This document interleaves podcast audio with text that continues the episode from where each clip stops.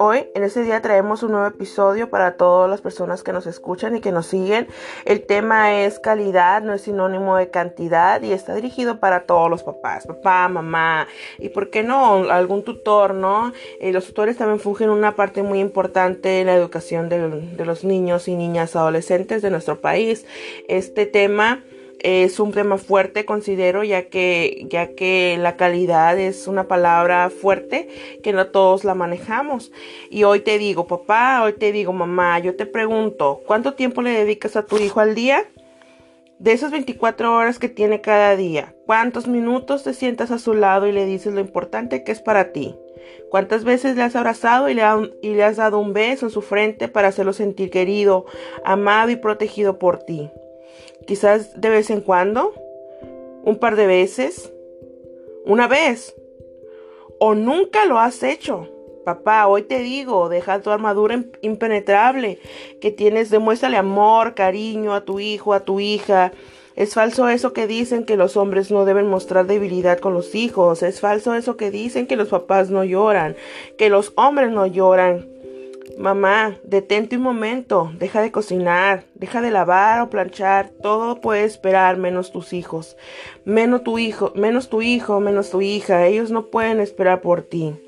Nuestros hijos desde siempre han estado con sed de amor, hambre de, ser escuchados, porque oír todos lo hacemos, pero escuchar ah, es algo que pocos hacen Escuchar a nuestros hijos es darle espacio o tiempo para expresar, decir lo que piensan, aportar sus conocimientos en temas importantes para el bien familiar. No por su corta edad subestimes que es capaz de tener una solución a eso que tiene angustiado. Estresado, preocupado, confía en tu hijo, confía en tu hija, dale la oportunidad de ayudarte y hazlo sentir parte de tu familia y que no se sienta como un problema más que te acongoja. La vida la vida nunca ha sido fácil, pero hoy estamos pasando por una época difícil de cambios, de evolución en todos los ámbitos. Y hoy yo te pregunto, ¿alguna vez pensaste que en una pandemia iba a cambiar tanto tu vida y la de tu familia? Y déjame responder por ti. No, la respuesta es no, ni yo, ni tú, ni la ciencia, y menos el gobierno logró dimensionar la magnitud de esta pandemia y lo mucho que nos afectaría te afecta a ti, te afectó a tu hijo, tu economía, la economía entera de un país, nuestra forma de vivir, de socializar, cambió la educación en México. Afectó a tu hijo, afectó a tu hija, cambió su forma de vida, de relacionarse, de estudiar, sus hábitos de estudio. Esta pandemia nos modernizó de la noche a la mañana, nos cambió la vida, así de simple, así de sencillo. Pero ¿sabes para quién no es simple y sencillo?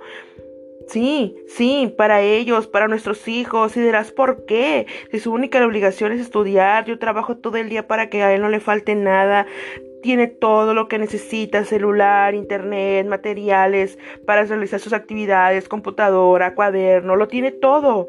Y qué error tan más grande estás cometiendo, papá. Qué error tan más grande estás cometiendo, mamá. Tus hijos no lo tienen todo. ¿Sabes por qué? Porque no tienen un no te tienen a ti, no tienen a esa mamá que le dice, hijo, hija, eres inteligente, puedes hacerlo, hijo, estoy aquí, hijo, estoy aquí, estoy orgulloso de ti, Hijo, hija, para ti no hay imposible. Yo soy tu madre, yo soy tu padre, estoy contigo. Juntos lo vamos a lograr. Porque dale un regaño al hijo por no cumplir con las actividades diarias. Y a ti, papá, y a ti, mamá, ¿quién te, quién te dará ese regaño por no estar para tu hija? Hoy en este día, papá, mamá, abraza a tu hijo, dile lo importante que es para ti, pídele perdón, pídele disculpas. Hijo, discúlpame. Hija, discúlpame por no estar a tu lado, por no estar para ti. Dale un abrazo tómala de la mano, ponle una pausa a tu día, deja atrás los pendientes, apaga tu móvil, deja de lado las redes sociales. Dale tiempo de calidad a tu hijo. Él te lo agradecerá toda su vida. Yo los invito hoy en este día a reencontrarnos, cambiar, a renovarnos para bien y estoy segura que pronto verá los resultados y se darán cuenta que ha sido la mejor decisión de su vida. Dale calidad a tu hijo, dale el tiempo necesario, pero un tiempo de calidad. un tiempo que le deje algo para él, que deje algo para ti, que mejore su relación, que lo haga mejor persona, que lo haga mejor estudiante. En tus manos está la respuesta. Tú tienes el poder de mejorar las cosas con tu hijo, con tu hija. Puedes prevenir muchas cosas sabiéndolo escuchar. Los hijos solamente ocupan que los escuchen. Hoy te invito a que renueves tu vida, que renueves la vida de tu hijo y que estés para él.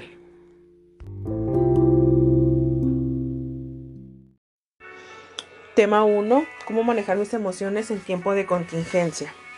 Pero antes que nada, tenemos que saber que es una emoción. Y una emoción es aquello que puedes sentir de manera espontánea, que no hay un lugar exacto para sentirlas ni un momento preciso, solamente se siente y se dividen en positivas y negativas. Primero vamos a hablar sobre las positivas. Y estas son sentimientos agradables que te dan un beneficio y que lo puedes sentir de un momento a otro y algunos ejemplos son la diversión, como por ejemplo cuando vamos a, al parque, estamos con los amigos o simplemente nos acordamos de algo que pasó. La alegría, como cuando cumples años. La sorpresa, como cuando te dan eso que tú anhelabas y no lo esperabas. La curiosidad, cuando quieres saber por qué algo pasó y lo investigas. El interés, algo que te gusta y quieres saber más y cada vez más. Por otro lado, tenemos lo que son las emociones negativas.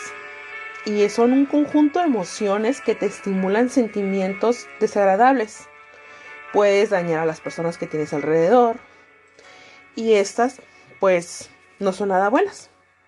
Algunos ejemplos de estas emociones negativas que tenemos son el aburrimiento, la frustración, el rechazo, el miedo, el enojo. Y estas, como pueden darse cuenta, pues no son nada agradables. Ahora, yo te voy a decir cinco pasos que tú puedes hacer para manejar tus emociones. Pon atención. El número uno es recordar que no está bien hacer el daño a los demás. ¿Por qué? Porque simplemente no te gustaría que te hicieran lo mismo. Número dos, Usar las palabras para explicar cómo me siento. Si tú no dices que te, cómo te sientes, no te podemos entender. Número 3. Respira hondo tres veces y cuenta despacio hasta 10. Eso hará que tu cuerpo se relaje y puedas pensar las cosas de mejor manera. Número 4.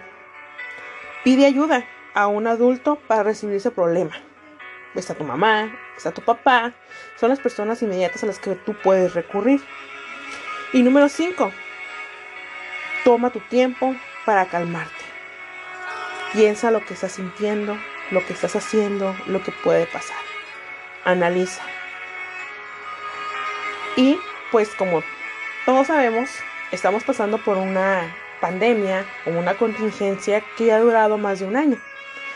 Y también en ese día yo te voy a dar 10 consejos para que puedas manejar y mejorar tus emociones durante esta, esta cuarentena o contingencia con la que estamos pasando. La primera es que hagas de tu hogar un lugar agradable. Si todo está sucio, desacomodado, desordenado, muy seguramente no tendrás ganas de hacer tus actividades o de estar en casa con tu familia. Entonces hay que limpiar limpia, organiza y haz de tu hogar un lugar agradable. Número 2. Hay que establecer rutinas. Hay que poner horarios, hay que levantarnos temprano. Si manejamos una rutina, todo será más fácil y organizado. Gozarás de tiempos libres para disfrutar de lo que tú quieras hacer. Número 3. Realicemos ejercicio. Si tú haces ejercicio una vez al día, vas a andar cargado de energía y te vas a sentir realmente muy bien. Número 4. Sigamos una dieta saludable. Si tú te alimentas sanamente, vas a estar bien de salud y vas a estar más fuerte para soportar cualquier enfermedad, cualquier resfriado. Y en estos tiempos de contingencia, pues es una muy buena opción alimentarte bien. Número 5 repartámonos entre todas las tareas del hogar. Todos somos un equipo, todos estamos dentro de la casa, Todos ensuciamos, todos limpiamos. Número 6. Acordemos juntos las normas de convivencia. Para llevarnos bien, tener una buena relación, hay que respetarnos y es importante respetar esas reglas con las que vamos a convivir bien. Número 7. Juguemos en familia. Aprovecha ese tiempo que tienes en casa para disfrutarlo con tu familia. Aprende a conocerlos y llevarte bien. Es una muy buena idea. Número 8. Limitemos el uso de la televisión y los dispositivos móviles. Si tú usas todo el tiempo tu dispositivo móvil, muy seguramente estarás enfadado y tendrás muy seguramente muchas emociones negativas. Número 9. Crea espacios para conversar donde los niños y las niñas puedan expresarse. Dentro de tu hogar, como padre y madre de familia, pues debemos escucharte. Entonces, si no hay un espacio donde podamos conversar y tú puedas expresar lo que sientes, muy seguramente también tendrás más emociones negativas. Número 10. Resolvamos los conflictos dialogando y poniéndonos en el lugar del otro. Siempre hay que escuchar antes de juzgar. Entonces, este es un muy buen punto para evitar las eh, emociones negativas. El buen ambiente se construye día a día entre todas y todos. Con confianza, respeto, hagamos de estos días una oportunidad para conocernos más y compartir momentos divertidos en familia. Es tiempo de cuidarse. Y recuerda papá y mamá, para cuidar bien a nuestros hijos tenemos que cuidar nosotros mismos. Querido alumno, quiero decirte que eres fuerte, no te rindas. El estudio es el éxito en la vida y sé que llegarás muy lejos. Estimado padre de familia, detrás de cada alumno responsable a distancia hay unos papás comprometidos. Tus hijos se convierten en quien eres, así que sé la persona que quieres que ellos sean.